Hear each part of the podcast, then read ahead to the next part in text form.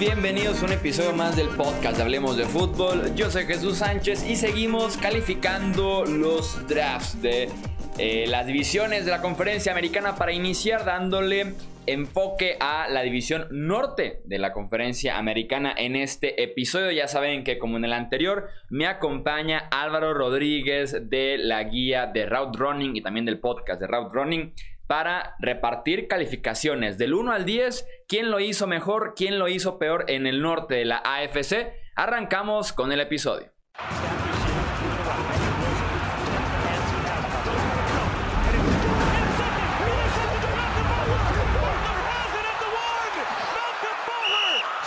Platiquemos entonces ahora del norte de la conferencia americana. Como les platicaba en el intro, me acompaña nuevamente Álvaro Rodríguez para dar el análisis de los cuatro equipos. Álvaro, nuevamente bienvenido, hablemos de fútbol.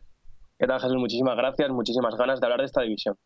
Tenemos que empezar con el equipo que tuvo la primera selección global, que son los Cincinnati Bengals. Como bien ya saben, a menos que han estado viviendo debajo de una piedra en los últimos días, Joe Burrow es el nuevo quarterback de los Bengals, egresado de LSU. En la segunda ronda fueron por T. Higgins, wide receiver de Clemson. Tercera ronda, Logan Wilson, linebacker de Wyoming. Cuarta ronda, eh, Akin Davis Galtier, linebacker de Appalachian State. En la quinta ronda, Khalid Karim Edge de Notre Dame. En la sexta ronda, Hakim Adengil, guardia de Kansas. Y en la séptima ronda, Marcus Bailey, el linebacker de Purdue.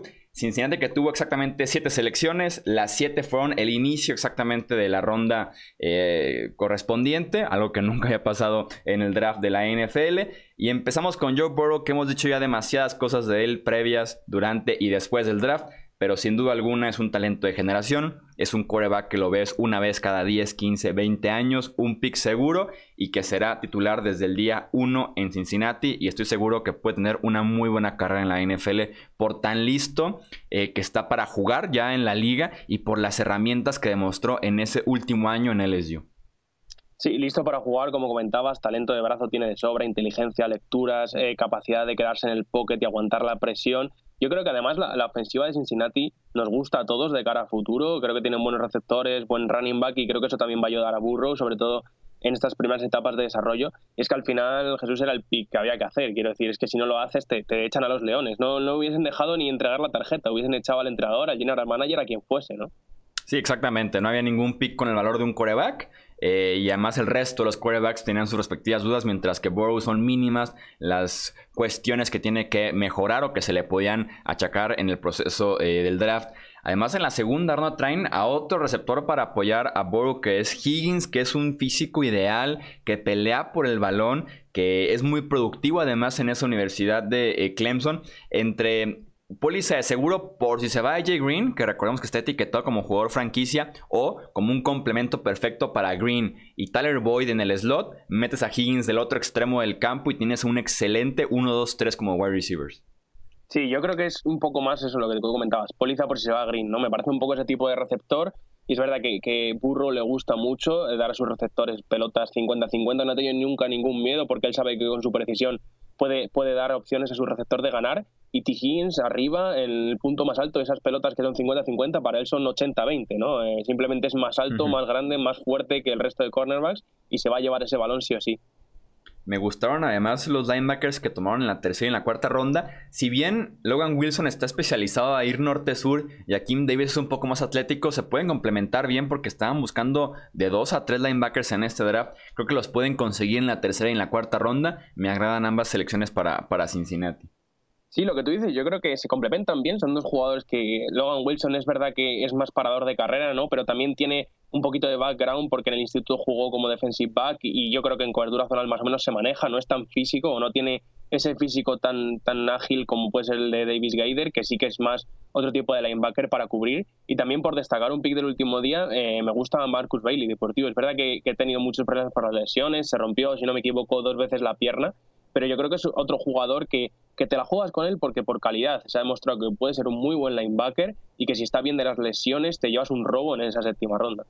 Sí, estoy de acuerdo contigo en esa selección y más porque Cincinnati de verdad estaba buscando urgentemente linebacker en este draft, a pesar de que fueron hasta el día 2 en la tercera ronda cuando empezaron a tomar los linebackers, hicieron muy buenas selecciones para creer que, que pudieron haber encontrado titulares para el futuro.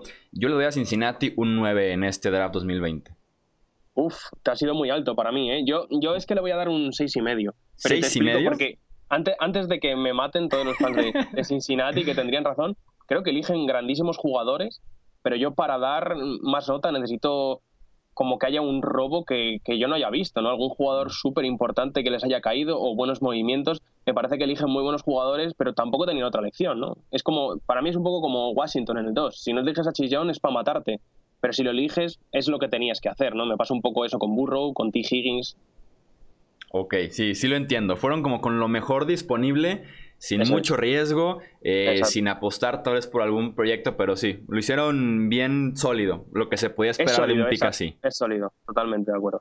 Bueno, pues tenemos ahí la primera vez que tenemos calificaciones muy diferentes en estos episodios de, de repaso del draft. Pasamos a los Cleveland Browns, que advierto que los tengo muy arriba yo, entonces espero que ahí no tengamos diferencias porque ahí sí tenemos un problema. vamos a coincidir, vamos ah, a coincidir. ok, ok. en la primera selección fueron por Jedrick Wills, el tackle de Alabama. Segunda ronda, Grand Delpit, el safety de LSU. Dos terceras rondas, Jordan Elliott, tackle defensivo de Missouri. Y Jacob Phillips, linebacker de LSU. Cuarta ronda, Harrison Bryant, tight end de Florida Atlantic. Quinta ronda, Nick Harris, centro de Washington. Y en la sexta ronda fueron por un wide receiver que generó ahí mucho movimiento en las redes, Donovan Peoples Jones, el wide receiver de Michigan.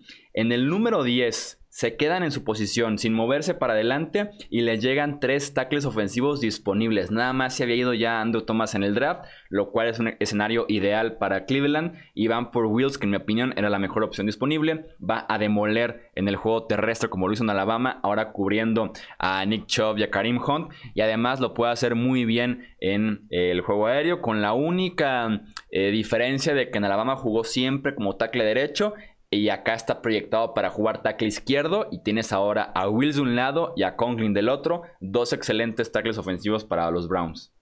Sí, a mí me gusta mucho, que era mi mejor tackle entrando a este draft y, creo que hace muy bien en elegirlo. Pero como tú comentabas, yo creo que también está acostumbrado porque Mayfield me parece un jugador que se mueve en el pocket parecido a como lo hacía tú en Alabama, puede tener esa experiencia para trasladar bien a la NFL y al final sin moverse de su pick 10 eligen para que el que para mí era el mejor tackle de la clase y es un jugador que con Beckton, con Wills, habíamos hablado de que el físico era espectacular. Yo creo que Wills a lo mejor no tiene ese físico, pero sí que es un jugador listo para allá y para mí es lo que necesita ese ataque. Necesita alguien en la línea que les cambie la mentalidad y que permita hacer funcionar al resto del equipo porque armas tienen. Sí, exactamente. Odias que un equipo tan talentoso a la ofensiva en corredores, en quarterback, en wide receiver, hasta en alas cerradas, se cayera por una mala línea ofensiva y los Browns en un solo off-season pasaron de ser de las peores líneas ofensivas a tener dos excelentes tackles ofensivos por lo menos. Entonces se aplaude la manera en la que atacó la posición en este offseason eh, en Cleveland. En la segunda ronda Delpit les traerá muchísimo en cobertura en la última zona que había sido un problema. Uno de mis picks favoritos tal vez en todo el draft encontrarse a Delpit en el puesto 44 con todas sus deficiencias en el tacleo. Me gusta mucho lo que te ofrece en cobertura de zona en la última parte del terreno de juego. Sí, a mí me parece también que demasiado castigo para Delpit, porque es verdad que sabemos que la temporada no ha sido buena, pero yo creo que al principio del año entramos con él como uno de los cinco mejores jugadores del universitario y creo que caer hasta la segunda ronda más o menos en, la, en la, mitad casi es demasiado castigo para lo que se ha visto de Delpit. Creo que va a ser un safety muy muy bueno en la NFL en la zona profunda y hay que alejarle de la línea porque es verdad que los problemas de placajes tienen que, tienen que mejorar, ¿no? Sí, 38 tacleos fallados en su carrera en LSU, pues obviamente. Sí, es un, número altísimo, pero si lo mantienes lejos de la línea, todo, todo debería estar bien, que es donde mejor juega, que es en cobertura de zona. En Elliot, además, en la tercera ronda me gusta mucho como un tackle defensivo ágil, un tackle defensivo que muchos tenían entre primera y segunda ronda, que te cae en el pico 88 eh, global, puede atacar perfectamente bien el espacio entre los linieros ofensivos, le falta algo de disciplina, algo de visión para leer la jugada ofensiva, pero mientras lo metas en tercera oportunidad a atacar ese espacio y llegar por el quarterback, tienes un excelente jugador en la tercera ronda. Sí, es otro de mis picks favoritos de este draft, ¿no? Porque eligen un jugador que atléticamente es muy, muy bueno que, en Missouri ha hecho muchísimo daño y las últimas temporadas que ha jugado ha, aportado un montón contra, contra el pase y lo que tú comentabas, es verdad que es muy poco disciplinado, que muchas veces va como un caballo con orejeras, solo mira de frente y se pierde de la jugada, pero si le consigues por lo menos en terceros down, que, con su velocidad de pies y sus buenas manos que tiene consiga generar presión, yo creo que Cleveland ya gana oportunidades para, para hacer daño en esa defensa contra el pase. Creo que además sumas bastante con la cuarta ronda Harrison Bryant, te da la cerrada, Kevin Stefanski que tiene una ofensiva de dos o tres tight ends. Eh, Bryant puede sumar ahí junto a Austin Hooper y David Yoku. o si se va en Yoku tienes ahí ya listo tu tight end número dos. Sí, a mí también por destacar otro pick, el de Nick Harris, el, el centro de Washington, creo que también encaja muy bien en ese esquema zonal que quiere Stefanski. Es verdad que es un center muy pequeño, ¿no?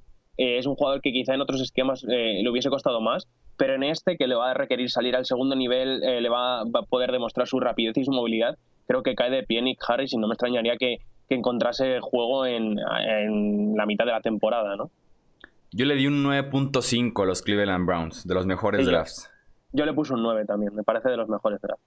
Pasamos con los Pittsburgh Steelers que Tampoco tenían selección de primera ronda por el cambio que hicieron por Minka Fitzpatrick a mediados del año pasado. En la segunda ronda fueron por Chase Claypool, el wide receiver de Notre Dame. En la tercera ronda, Alex Highsmith, Edge de Charlotte. Dos cuartas rondas, Anthony McFarland, el running back de Maryland, y Kevin Dodson, el guardia de Louisiana Lafayette. Sexta ronda, Antoine Brooks, Jr., safety de Maryland. Y en la séptima, Carlos Davis, tackle defensivo de Nebraska. Eh, no hay ningún reproche con esa primera selección cambiada por Minka Fitzpatrick. Llegó en la semana 3, cambió por completo la defensiva en cobertura de los Steelers y tenía básicamente una intercepción o un fumble provocado o recuperado por semana. Así que no hay nada que reprocharle a los Steelers por ese cambio por Fitzpatrick. Su draft oficialmente empieza con Claypool, que también me gusta cómo se puede ajustar a esa ofensiva. Una combinación de tamaño y habilidad atlética única en el draft. Hay mucho potencial con esta selección y sin alguien confío para tomar wide receivers en el draft es en Pittsburgh, tanto en el ojo que tienen como en el desarrollo, por la experiencia de Manuel Sanders, de Antonio Brown, de Jude Smith-Schuster, todos talentos tomados en el draft y que ellos se encargaron de que dieran ese siguiente paso una vez que llegaban a la NFL. Sí, yo creo que incluso si le quieren utilizar como tight end, como la cerrada, también es posible. Sería un tipo Evan Engram, un jugador así más pequeño, pero eh, super móvil y que crearía eh, constantemente problemas a la defensiva eh, saliendo desde el los sobre todo. Y, es que ni en los mejores tiempos de la ofensiva de Pittsburgh tenían un end así, ¿no? Donde hubieron gente como Vance McDonald, quizás end más grandes. Así que me gustaría ver cómo maneja Rulisberger este otro tipo distinto de end. Estoy seguro que, que le van a desarrollar en un gran receptor y le van a dar muchísimo uso en esa ofensiva. Así es, apoyar a Big Ben y veremos cómo vuelve de esa lesión grave que tuvo en el codo de la temporada pasada. En el caso de Highsmith, tiene muchísima producción en Charlotte, pero es una división menor en el college football. Es competencia que la mayoría no llegó a la NFL, entonces vamos a ver cómo se desarrolla. Afortunadamente para él, no tiene que iniciar desde el principio de la temporada porque está TJ Watt, está Bob Dupree. En el caso de Dupree, etiquetado como jugador franquicia, entonces si se termina yendo, Highsmith podría levantar la mano a, a futuro con los Steelers. Sí, yo creo que Highsmith en el mejor de los casos para Steelers es el, sustituto de, ¿no? de Dupri cuando se acabe ese tag. cae perfecto como eh, linebacker exterior en una 3-4. Y yo creo que sobre todo es muy, muy rápido, muy explosivo, tiene esa capacidad para ir a por el quarterback. Necesita mejorar otras cosas, pero como dices, tiene tiempo para jugar detrás de, dos grandes como son Watt y, Dupri y acabar cogiendo ese puesto cuando Dupri deje el equipo el año que viene si es que no, no se renueva. Sobre, sobre el tercer día, yo me gusta mucho Kevin Dodson, que ese era el compañero de Hunt que, que le drafteó Miami. Y ese lado derecho de, de la línea de Luisiana creo que, que tenía una fisicalidad brutal y, que va, va, a aportar mucho como ese guardia para jugar en distintos lados de la línea, que a lo mejor no es titular, pero que te puede tapar el parche por si hay lesiones, es muy competitivo y no le invitaron a la Combine, no entiendo muy bien, porque siempre ha tenido bastante, por lo menos a mis ojos, bastante nivel. Que además la línea ofensiva de los Steelers está siendo vieja, entonces pudiera entrar como un reemplazo para 2021, eh, 2022. Yo le doy de calificación al draft de los Steelers un 7.5. Sí, yo le, le, puse un 7 porque creo que tenían poco, pero con poco consiguieron jugadores que, que les pueden dar le pueden dar réditos. Por ejemplo, no hemos hablado de McFarlane, el running back de Maryland, pero yo creo que complementa bien con lo que, con lo que es Conner, ¿no? McFarlane es un running back más receptor de terceros downs y ya te digo, para lo que tenían, creo que han sacado bastante, bastante valor. Hablemos entonces de los Baltimore Ravens, una de las mejores clases, también más amplias que tenemos en todo el draft. Patrick Quinn fue su primera selección linebacker de LSU. En la segunda ronda, J.K. Dobbins, running back de Ohio State. Tuvieron cuatro terceras rondas. Justin Madubuike, tackle defensivo de Texas A&M. Devin Duvernay, wide receiver de Texas. Malik Harrison, linebacker de Ohio State. Y Tyree Phillips, guardia de Mississippi State. En la cuarta ronda, Ben, ben Bredesen, guardia de Michigan. Tenemos en la eh, quinta ronda, Broderick Washington, tackle defensivo de Texas Tech. Sexta ronda, James Prochet, wide receiver de Southern Methodist. Y en la última ronda, Gino Stone, el safety de Iowa.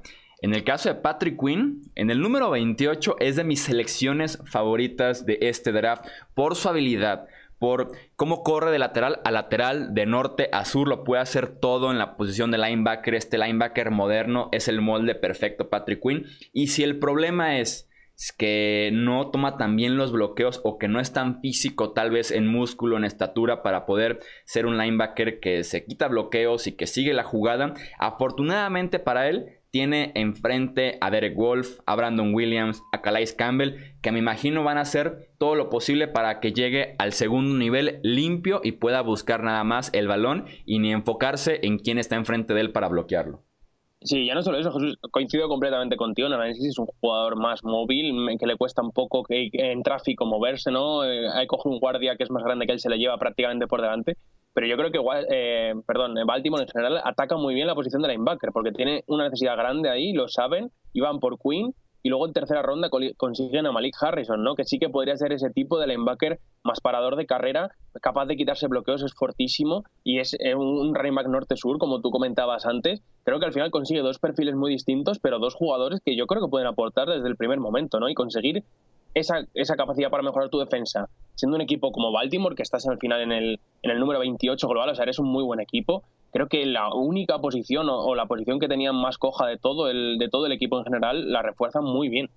Sí, de hecho, si ves el roster de los Ravens en estos momentos, tanto Quinn como Harrison aparecen como linebackers centrales titulares. Hacía la necesidad y encontraron a dos con talento suficiente para iniciar en el puesto 28 y en el puesto 98. Y además con Harrison, yo estaría muy al pendiente de lo que pueda hacer en blitzes. Por lo mismo de que es tan bueno norte-sur y llegando a la defensiva que más blitzes mandó en toda la temporada pasada, sobre todo en la posición de linebacker y uno que otro esquinero, eh, tiene potencial para sumar capturas de coreback sin ningún problema Harrison en su primer año en Baltimore, como en ese rol especial eh, en el costado defensivo. ¿Cómo ves tú la selección de J.K. Dobbins en la segunda ronda? Pues no, no, me la esperaba, no sé si, o sea, entiendo, entiendo dónde va, entiendo que que no es para siempre Mark Ingram, ¿no? No va a ser un titular a lo mejor o de aquí unos años, pero es verdad que, que Dobbins también creo que, se encuentra valor. Creo que al final fue el cuarto running back en ser elegido y a mí Dobbins me parecía el segundo mejor running back, ¿no? Creo que en esquemas zonales se maneja muy bien, tiene muy buena visión y quizá no es tan atlético como puede ser Swift, pero creo que tiene atletismo suficiente y dureza suficiente para, para jugar en ese estilo de, de running back que, que maneja Baltimore. Me gusta, me gusta bastante.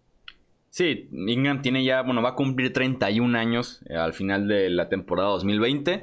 Entonces se entiende como un reemplazo natural, sobre todo un talento ya como Dobbins al final de la segunda ronda tiene cierto valor además. Eh, me gusta mucho porque es un estilo muy físico, rebota tacleos como lo haría el mismo Mark Ingram, tiene velocidad para de vez en cuando escaparse en un acarreo rápido con Lamar Jackson, con Mark Ingram, con Gus Edwards, suma ese backfield, pero sí veremos su impacto mayor dentro de una o dos eh, temporadas. También me encantaron en la tercera ronda tanto Madubuike como este tackle defensivo que se encargue de presionar al quarterback, empujando eh, fuerte en los espacios entre los guardias y el centro. Y también Devin Duvernay, el wide receiver de Texas, que es un especialista en el slot, una opción que tienen limitada actualmente los Ravens con Willie Snead, que a veces está muy bien y a veces no lo ves durante dos, tres semanas. Entonces Duvernay te puede brindar cierta consistencia en el slot y ser ese wide receiver que le da algo de ritmo a la ofensiva aérea de Baltimore que en ocasiones la temporada anterior no lo tenía. Era mucha jugada vertical, muchas alas cerradas, pero nada por el centro del campo con sus wide receivers. Sí, a mí Duvernay me parece también uno de los mejores picks de todo el draft. Eh, es como tú comentabas, un receptor bajo, pero construido al final como un running back súper fuerte, piernas enormes y capacidad para ganar yardas tras la recepción. Me recuerda un poco a lo que era Divo Samuel en un nivel obviamente menor, pero si se le usa bien, hemos visto que ese tipo de jugadores pueden hacer muchísimo daño en la liga. Y, nada, estoy impaciente por ver cómo utiliza Baltimore a Duvernay, porque creo que como jugador eh, se lo puede dar todo desde esa posición. Incluso hasta verlo de vez en cuando en el backfield, ¿no? Jugando ahí un poco con Hollywood Brown, no sé, esa ofensiva tiene muchísimo potencial, si de por sí fue ya la mejor de la temporada anterior. Eh, yo le doy un 9.5 a los Ravens. Sí, yo tengo la misma nota que tú, un 9.5, y, y déjame destacar un pick de, séptima ronda, que es Gino Stone, el safety de Iowa. Me recuerda un poco a Manny Hooker el año pasado, que le draftearon los Titans, y creo que puede ser un jugador de ese estilo, ¿no? Que te dé opciones como tercer safety o cornerback desde el slot, quizás no es el más atlético, pero es súper inteligente, lee todo lo que sea zona, lo maneja a la perfección y creo que en este tipo de equipos con defensas asentadas, con un equipo que va por la Super Bowl, este estilo de jugadores caen de pie y, consiguen producción desde, desde el primer año. Sí, sin duda alguna. Y también otros dos picks que me gustaron ya en últimas rondas fueron doble guardia en picks consecutivos cuando acabas de perder a Marshall Yanda, cuando puedes mejorar mm. también tu guardia derecho es muy Baltimore buscar ese tipo de opciones que pudieran destacar después varios años eh, en su carrera. Sí, totalmente, totalmente. Creo que, que Bredesen a lo mejor es lo que tú dices. El primer año no da mucho, pero, pero después sí que, sí que puede aportar. Y James Prochet, el receptor de SMU, también se ha hablado bastante de él. Yo no me esperaba que cayese tanto como cayeron. Y al final conseguir jugadores de mucho valor ¿no? Quizá en posiciones que no tenían mucha necesidad, pero en terceras rondas yo creo que eso es lo que hay que hacer, ¿no? Ir a por jugadores que tengan valor y que, y que te parezca que se pueden desarrollar, aunque sea a uno o dos años. Sí, Eric de Costa y los Ravens nuevamente un excelente draft, como casi cada año nos lo entregan en esa gerencia de los Baltimore Ravens. Ahí es entonces las calificaciones para los Bengals, Ravens, Browns y Steelers, una división que lo hizo bastante, bastante bien el pasado draft de la NFL. Y recuerden que así estaremos publicando más y más episodios analizando el resto de los equipos de la liga que aún no los hemos tocado. Ya hicimos el este de la FC, ya hicimos el norte, así que estén al pendiente, suscríbanse y también compartan este episodio del podcast, dejen un review, un comentario para que podamos llegar a más personas, siempre hablando de NFL. Yo soy Jesús Sánchez, eso es todo por este episodio.